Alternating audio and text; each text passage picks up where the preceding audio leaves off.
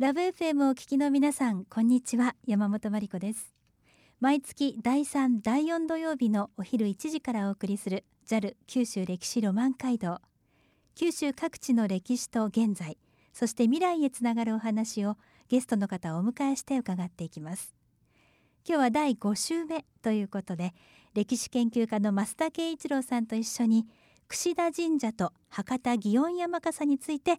お話を伺っていこうと思います。増田さんよろしくお願いします、はい、よろしくお願いします。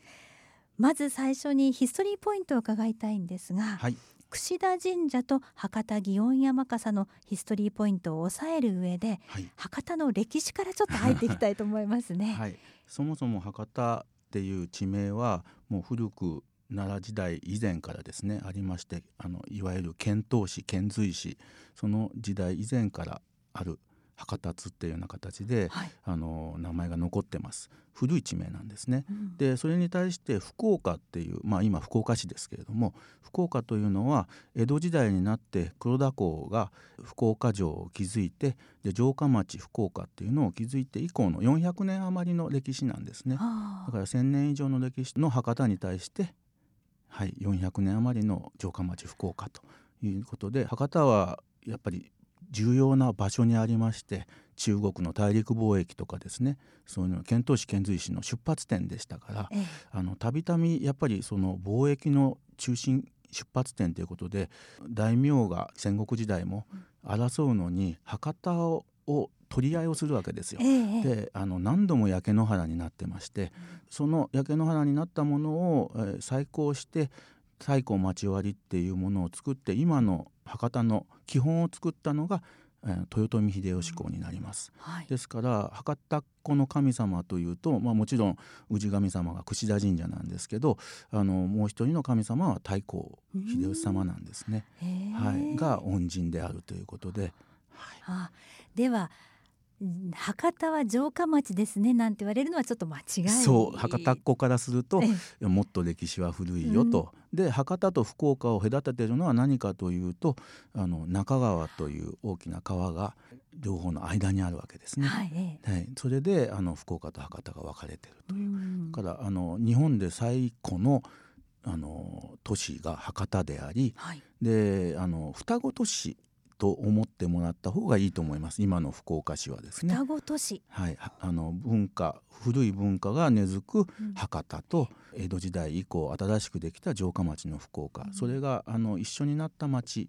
なんですね。はあ、そうですね。どうですか、増田さんはいろいろ研究されてると思いますけれども、はい、福岡というくくりの人たちの気質と、はい、やっぱり博多という人たちの気質っていうのは違うものなんですか？そうですね。博多こはやっぱりあの博多総鎮守櫛田神社という氏神様がありましてそこのあの夏祭りですね博多祇園山笠っていうのがありますけど、ええ、それにだ参加する方をに代表される、まあ、地元気質というか、はい、はい、もう地元が一番、まあ、あの地元が一番は福岡市民全体に共通してるかもしれませんが、え、はい、あのやっぱり誇りを持ってるんですね。うん。でその中で博多は博多はって言いますし、うん、博多っていう言葉そのものがですねあの全部母音じゃないですか。あはあ、そうですね、はい、だから言いやすいんですよ。はあ、だから福岡っていうのは外国人には言いにくいんじゃないかと思うんですね。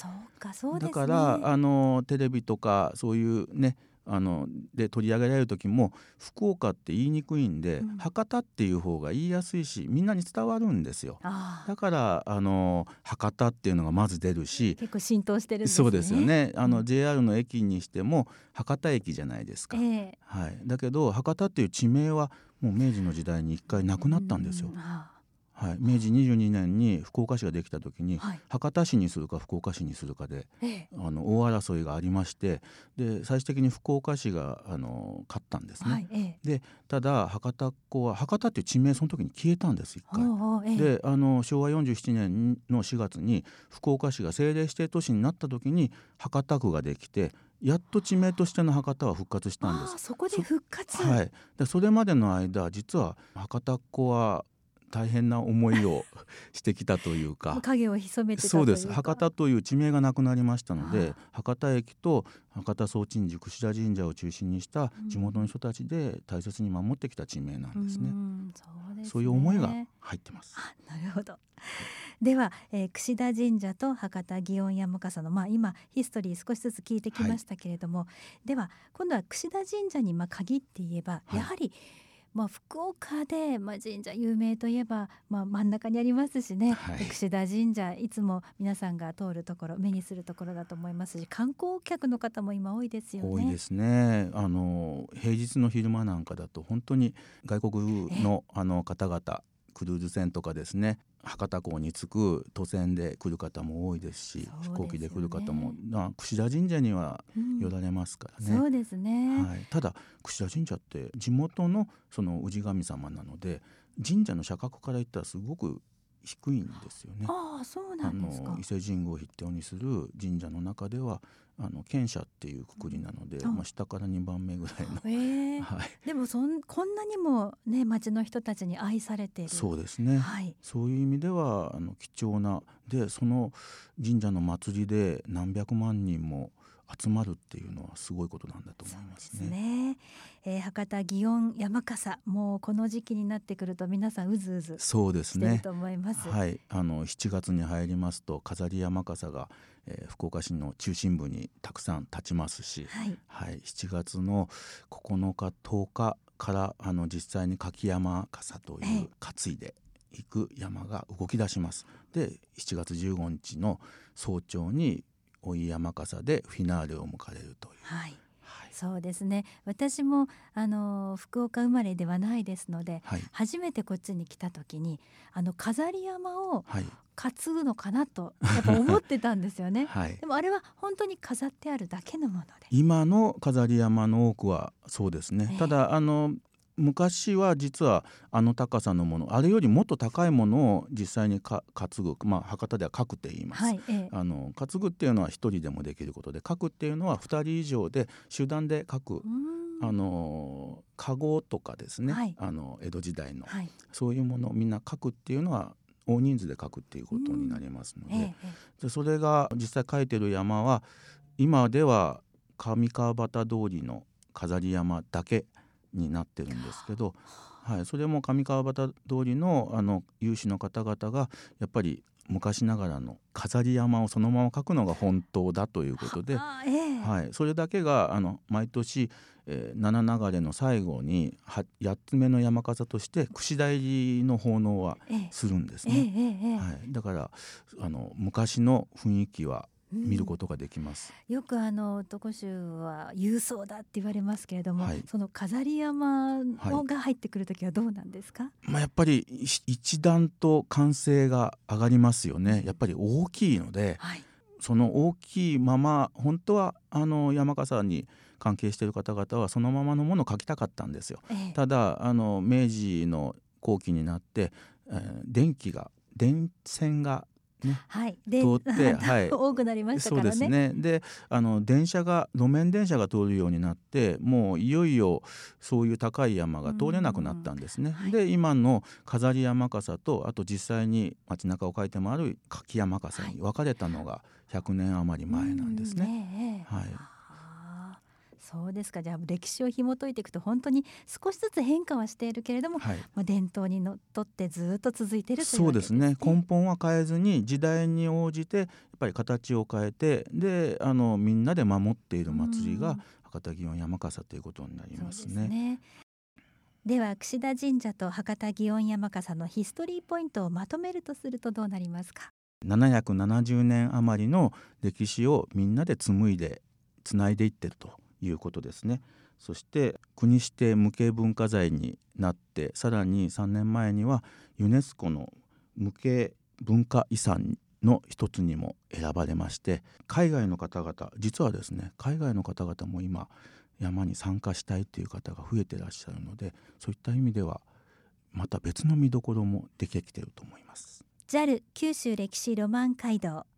九州各地の歴史と現在。そして未来へつながるお話を今日は歴史研究家の増田圭一郎さんと一緒にお話をしています。さて櫛田神社と博多祇園山笠についてなんですけれどもはい。次に魅力ポイントを教えてください。7月1日に開幕してまず前半は飾り山笠が福岡市内の中心部各地にたくさん立ちますのでそれを見物して静静かな山笠を楽しむと。で7月10日から15日の早朝のクライマックスまでの間は山笠各流れ7つの流れの山笠が実際に街を駆け巡りますのでその動く方の銅の山笠を楽しむというもちろんあの正の山笠も14日の夜までは見ることができますのでその両方を楽しめるのが山笠の神事イベントですね。そうですね、はい見る方のうんルールというかマナーもあると思いますけれども、はい。どう思われますか、まあ、あくまでですね、えー、櫛田神社への奉納神事なんですね。であのもともと山笠はその役を払う疫病とかそういうのがあの充満してた時代に役を払うっていうようなところも含めて始まった神事ですので夏はやっぱりそういう疫病が流行ったりですねええそういう時代がずっと長く続いてましたのでそういったものの意味で災難を払うっていうところまで含めてやってる夏の神事なんですね。はいまあ、ただ盛り上がってふざけるっていうそうですね、はい。ええ。だから皆さん真剣に特に柿山になるとあの重たい何トンもある山が動きますので、え決められた場所からこう乗り出して今だとあのスマホとかで写真撮ったりするじゃないですか、えはい、あの本当に危険なんですよ。うん。それと勢い水って言って水をかけますので清めるっていう意味でですえね、えですから水かぶりますので、まあ、そこはあのちょっと離れたところから見る、ねうん。のがやっぱり楽しむポイントでしょうし 周りを見渡してやっぱりそこダメだっていうところからはあの見るのはやめた方がいいと思いますね。うんそ。うですね、はい、そしてあの海外の方の参加も増えてきているということですけれども、はい、もう今年は間に合いませんものね出たいと思っても。出てもその山を触らせてもらえるわけでは当然ありません。ええあの何年かやって後に結構中心メンバーになってる方も結構いるんですよ。ええ流れによってはですうね。んでは今聞いてらっしゃる外国人の方がはいどう。しても参加したいということになればどうしたらいいですか、そうですね。博多の各流れ7つの流れの中でぱり書き手不足っていうやっぱりあの中心地なんでええやっぱ住む場所が限られますよね。例えば中洲流れなんかみたいに中洲に住んでる人はほとんどいないじゃないですか。うんえだから福岡の暮らしている方々とご縁を得てであの出てみらんかっていう形で出てる方がほとんどですので、えはいはい、なんかあの博多の人たちとつながりたいっていう時は 地元のねお店とかで、ええ。で山笠のそういうハッピとかあのを展示してるお店は必ず山笠に関わってらっしゃる方なので、えええそういったお店で聞いてみるのが一番いいんじゃないですかね。え。やっぱり情熱ですよね。そうですね。情熱を持っていてやっぱりそのちゃんと自分も参加したいという気持ちがあれば何かご縁があるという、そうだと思います。ね、はい。そうですかえでは山笠の、まあ、見どころはたくさんあると思いますが楽しみ方い。くつか教えてもらえますか、そうですね。ラジオを聞いてる方だけにちょっとはそっと教えようという、はい裏技ですね。そうですね、はい。櫛田神社の櫛田入りっていうのがあの本番が7月15日の早朝とあと、えー、追山笠鳴らしというリハーサルですね。はい。が12日の午後行われてそれはテレビ中継とかもされます。でそこは桟敷券っていう席をもう販売してるので絶対一番いい場所で櫛田入りっていうのを見ることできないんですね。はい。それを持ってる人しか見れないんですね。です。そこしか入れないんですけど、えそれ以外のあの10日から14日までの間の流れ書き棚流れ書きっていう要はあのそれぞれの流れが練習あのその街を駆け回ってで櫛田入りの練習をするんですよ。はい。はい、でそれを見ることがあの練習日。追い山ならしうんとはまた別のそうですそうです、練習が、はい、練習は12日と15日の早朝以外は10日11日14日っていうのは追い山の櫛田入りの練習を各流れがしますので、はい。それは桟敷席も開放されてますので、まあ、早いもん勝ちというか、ええ。追い山の櫛田入りの一番迫力のあるのを体験できます。はい、誰でもある意味体験できますので。たださっき言いましたようにルールはちゃんと見学のルールは守っていただかなきゃいけませんけれども、はい、えーは練習があるのでそこは自由に見ることができるとそうですね。はい、なるほど。そこは気づきませんでしたね。13日の集団山見せっていうその日だけあの中川を渡って福岡の市役所のところまで来ますけど、ええ。あれが終わった後も戻ってきて串槍の練習する流れは多いので、うん。その日も先に行くのを見た後にみんな串田神社に急いで移動するええ。あの観客の方多いですよ。分かってるから。ああ、はいじゃあそこも穴場というかそうですえね。え裏技の一つですはい、ね、やっぱり串田入りが一番迫力ありますしみんなの集中力があ高まる奉納行事そうなんでですね。うん、はいそうですか。一度体験していただけるとうんより山笠がはいわかると思います。どうしてみんながのぼせもんになっているのか。そうですね。ね、その気分がわかりますね、はい、それでは増田さんが思う魅力ポイントまとめるとするとどうなりますか、山笠やっぱり串田入りを一度見ていただきたいなと思います。それであのやっぱり神事であるというですね。ただワイワイ騒いでやってるだけではなくてやっぱり奉納行事なんでそれを見ていただくとより見方が変わると思いますし、JAL 九州歴史ロマン街道。九州各地の歴史と現在そして未来へつながるお話を伺っています。今日は歴史研究家の増田圭一郎さんに櫛田神社と博多祇園山笠について伺いました。はい、さてどうしてそもそも増田さんがこんなに櫛田神社祇園山笠詳しいんですか？博多祇園山笠をあの奉納する櫛田神社の、えー私博多カレンダーというものが毎年1万部制作されて販売されてます。櫛田神社のカレンダーですか？そうですね。櫛田神社と博多祇園山笠振興会博多松林振興会で共同制作している、はい。はい、あの博多の公式の年中行事が